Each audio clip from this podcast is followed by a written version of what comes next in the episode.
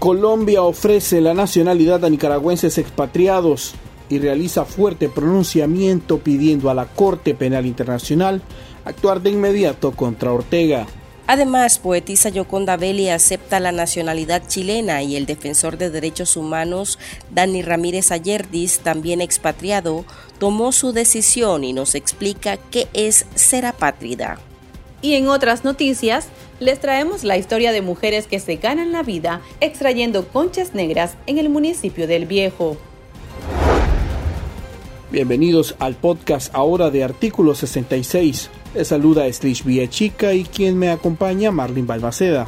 Hola Slish, un gusto saludarles. Iniciamos de inmediato con las principales noticias de este jueves 23 de febrero de 2023. El Ministerio de Relaciones Exteriores de Colombia emitió un fuerte y contundente comunicado de repulsión contra las medidas arbitrarias ejecutadas por la dictadura de Daniel Ortega y Rosario Murillo. La declaración oficial se refiere a los recientes sucesos de quitar la nacionalidad nicaragüense a 317 personas, entre ellas académicos, periodistas, activistas, opositores, defensores de derechos humanos y sacerdotes. La Cancillería colombiana señala que el único delito de estos ciudadanos ha sido defender la democracia y el derecho a la crítica, además de derechos humanos universales.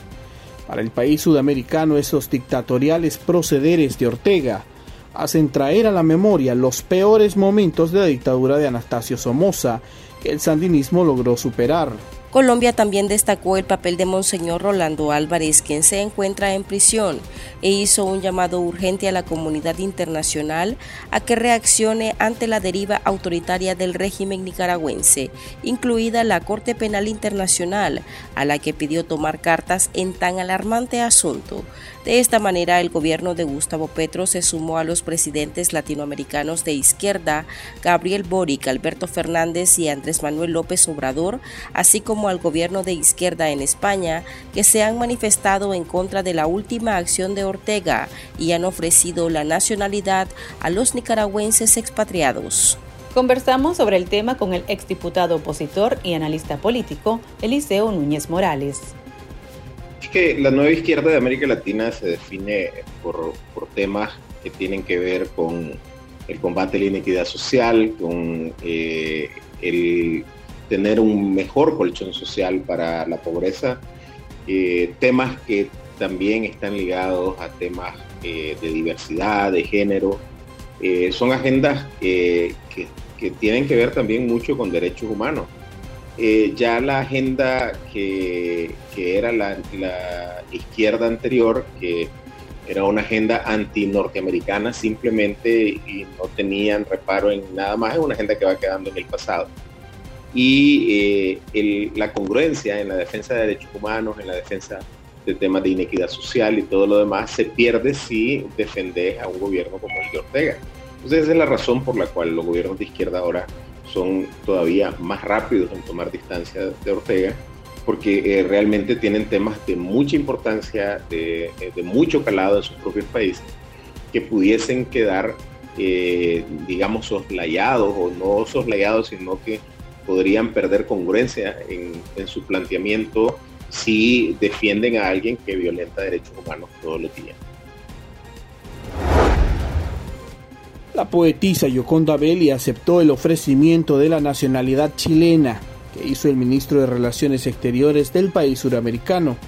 La noticia fue dada a conocer por la canciller Antonio Urrejola a través de Twitter, quien dijo que pese a las circunstancias, es un honor que esta tremenda poeta, escritora y feminista nicaragüense acepte ser parte de Chile quien dijo que pese a las circunstancias es un honor que esta tremenda poeta, escritora y feminista nicaragüense acepte ser chilena.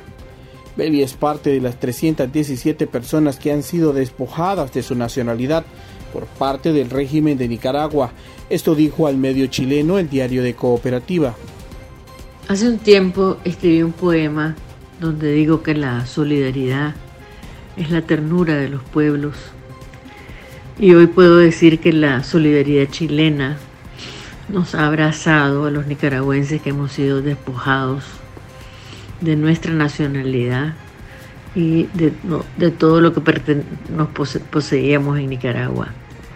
Ese es un atropello a los derechos humanos, no lo reconocemos, no reconocemos que nos puedan quitar la tierra donde nacimos, ni el derecho que tenemos de ser nicaragüenses. Pero agradecemos y agradezco yo en lo particular al presidente Boric, a la canciller Antonia Urrejola, a todos los que han extendido su mano para ofrecernos a los nicaragüenses nacionalidad chilena. Chile tiene un profundo eh, vínculo con Nicaragua, desde Rubén Darío hasta Pablo Neruda, Nicanor Parra, eh, Marcela Serrano, Carla Welfenbein. Tengo muchísimos amigos y gente que quiero en, Chile y por eso eh, voy a tomar la nacionalidad chilena. Creo que si hay otro país que siento con, todo mi corazón eh, como cercano, es Chile. Les mando a todos muchísimas gracias. y como digo, nosotros los nicaragüenses vamos a seguir luchando por la democracia, por la libertad. No nos vamos a milanar y vamos a seguir soñando con un país libre. El defensor de derechos humanos Dani Ramírez Ayerdis, declarado apátrida por la dictadura de Nicaragua, aceptó la nacionalidad argentina por cuestión de seguridad jurídica. El abogado dio a conocer su decisión a través de Twitter, en el que agradeció el gesto humanitario del gobierno de Argentina, pero dejó en claro que él no ha renunciado a su nacionalidad nicaragüense y seguirá exigiendo la restitución de su derecho. Ramírez Ayerdis es secretario ejecutivo del Centro de Asistencia Legal Interamericano en Derechos Humanos, CALIT, cuya sede está en el país sudamericano. Pero, ¿qué significa ser apátrida y qué tipo de protección internacional podrían recibir los afectados? El defensor de derechos humanos explica que los nicaragüenses expatriados pueden abocarse a la Agencia de la ONU para los Refugiados, ACNUR, y a la Organización Internacional para las Migraciones, OIM, Escuchemos a Dani Ramírez Ayerdis. Una patria, como suena la palabra, es una persona sin patria. Es decir, que ha sido despojado o ha nacido sin nacionalidad. Para resolver este tipo de asuntos se dictó el convenio sobre el Estatuto de los Apátridas en 1948 y en 1956 se dictó el convenio para eh, disminuir la cantidad de apátridas refugiados.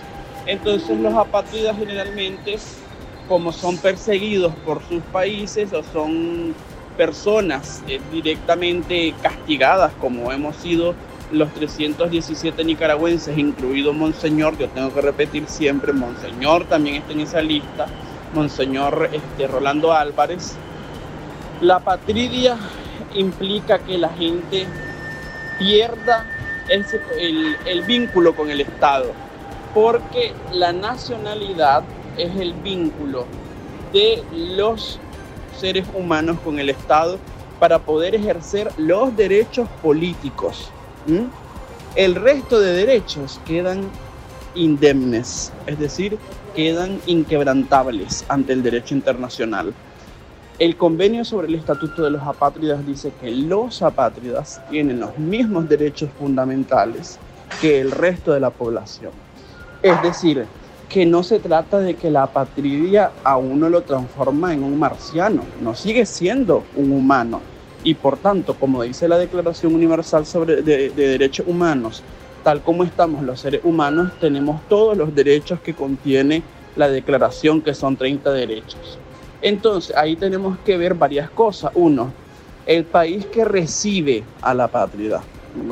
Entonces, el país que lo recibe tiene la obligación de protegerlo, de proteger sus bienes y de darle un estatuto jurídico pronto y rápido, ya que lo recibe, o si está bajo su jurisdicción y queda en apatridia, está en obligación de darle algún estatuto de protección, ya sea la, la residencia o lo que prevé la ley. Ahora, con relación a, los documentos de estas personas, si los países receptores deciden reconocer la nacionalidad de origen y no considerarlo apátridas, todo va a depender de cada país.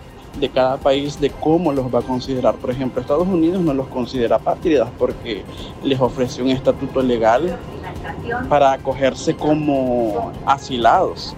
Entonces, sin embargo, otros países están ofreciendo nacionalidad.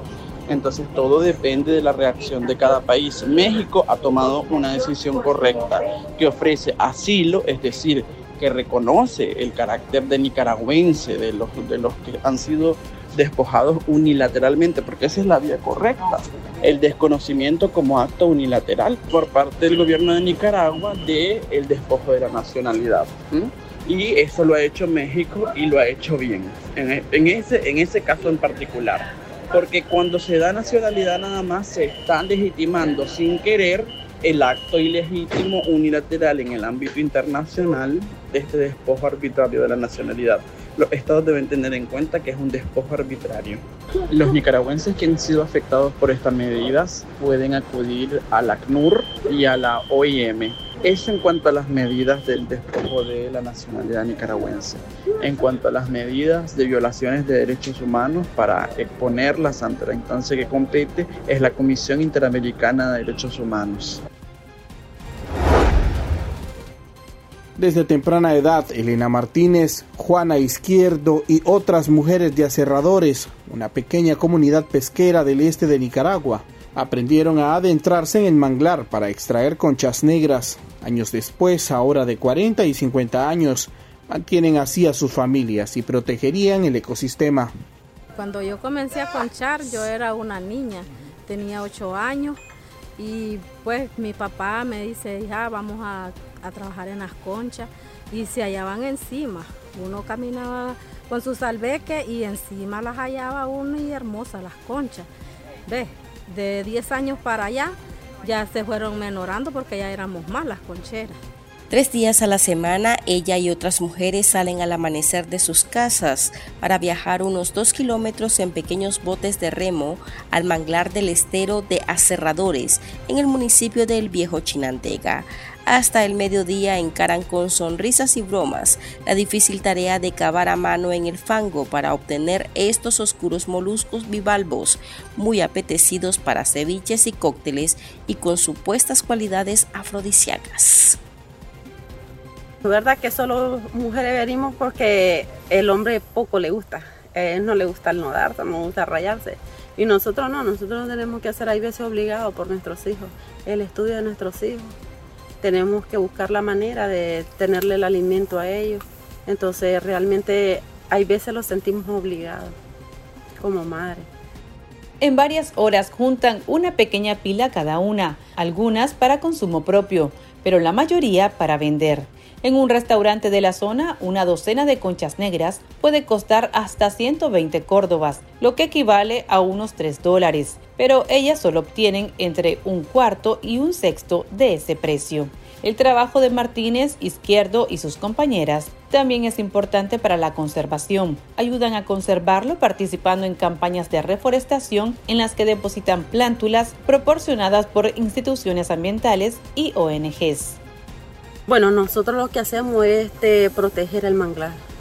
Realmente pues nosotros no despalamos, sembramos, reforestamos y a como lo llamen a nosotros las instituciones, nosotros lo hacemos. Siempre es por el bien de nosotros y de nuestros hijos y la la demás población. Y estas son otras noticias que usted también debería saber hoy. El régimen de Nicaragua consumó la expropiación de la sede en Managua de la Organización de los Estados Americanos. El canciller Denis Moncada, junto a la rectora de la UNAM y presidenta del CNU, Ramona Rodríguez, inauguraron en el lugar el centro de estudios denominado Casa de la Soberanía Padre Miguel de Escoto Brockman. La sede fue decorada con varios cuadros del héroe sandinista Augusto Cestandino, así como del fundador del Frente Sandinista Carlos Fonseca Amador, el exministro del Interior Tomás Borge y del hermano de Daniel Ortega, el exguerrillero Camilo Ortega. Según los funcionarios, el centro cuenta con archivo gráfico y documental para la investigación, así como un estudio del mundo y el pensamiento revolucionario. El régimen de Daniel Ortega pretende inaugurar la primera universidad de ciencias policiales que llevará por nombre Leonel Rugama. La vocera gubernamental Rosario Murillo anunció que el centro se ubicará en Monimbó, barrio indígena de Masaya, localidad que en julio de 2018 fue atacada por operadores de la dictadura en su denominado Plan Limpieza. Ese año, Monimbó, conocido por ser un bastión sandinista en la lucha contra la dictadura de Somoza, se rebeló contra la dictadura de Ortega. Este jueves, Murillo aprovechó para reiterar su frase, aquí nadie se rinde, como un mensaje en contra de los manifestantes. El ajuste al salario mínimo en Nicaragua será del 10%. La Comisión Nacional del Salario Mínimo integrada por el ministro del Trabajo, sindicatos y empresarios afines al régimen fijaron en dos dígitos el ajuste después de más de un mes de negociaciones. Con este porcentaje, el salario mínimo oscilará entre los 5.196 córdobas para el sector agropecuario y los 11.628 córdobas para el sector construcción. El reajuste se hará efectivo a partir del 1 de marzo para nueve sectores. Escuchemos la explicación del economista Enrique Sáenz. De acuerdo con la ley del salario mínimo, una ley que fue aprobada durante el gobierno de Ortega, el ajuste al salario mínimo de acuerdo con esa ley debe corresponder por lo menos a la suma de la inflación más el crecimiento económico. Según los datos del INIDE, la inflación en el 2022 fue aproximadamente el 12% y el crecimiento económico de acuerdo a los datos del Banco Central, fue aproximadamente el 4%. ¿Qué significa esto? El ajuste al salario mínimo debía ser como mínimo, valga la redundancia, 16%. ¿Y por qué digo como mínimo? Porque la misma ley del salario mínimo establece que tiene que irse acercando a cubrir el costo de la canasta básica. ¿Y qué dicen las cifras oficiales del INIDE? Que el costo de la comida en el 2022 fue 22%. Entonces, es simplemente una expresión más del capitalismo salvaje que ha impuesto Ortega. Aquí termina el episodio de este jueves. Recuerde que esta y otras noticias usted las puede leer en nuestra web www.articulo66.com. También puede suscribirse a nuestro podcast en Spotify y seguirnos en las redes sociales como Artículo 66 y en Twitter arroba Artículo 66 Nica. Hasta la próxima.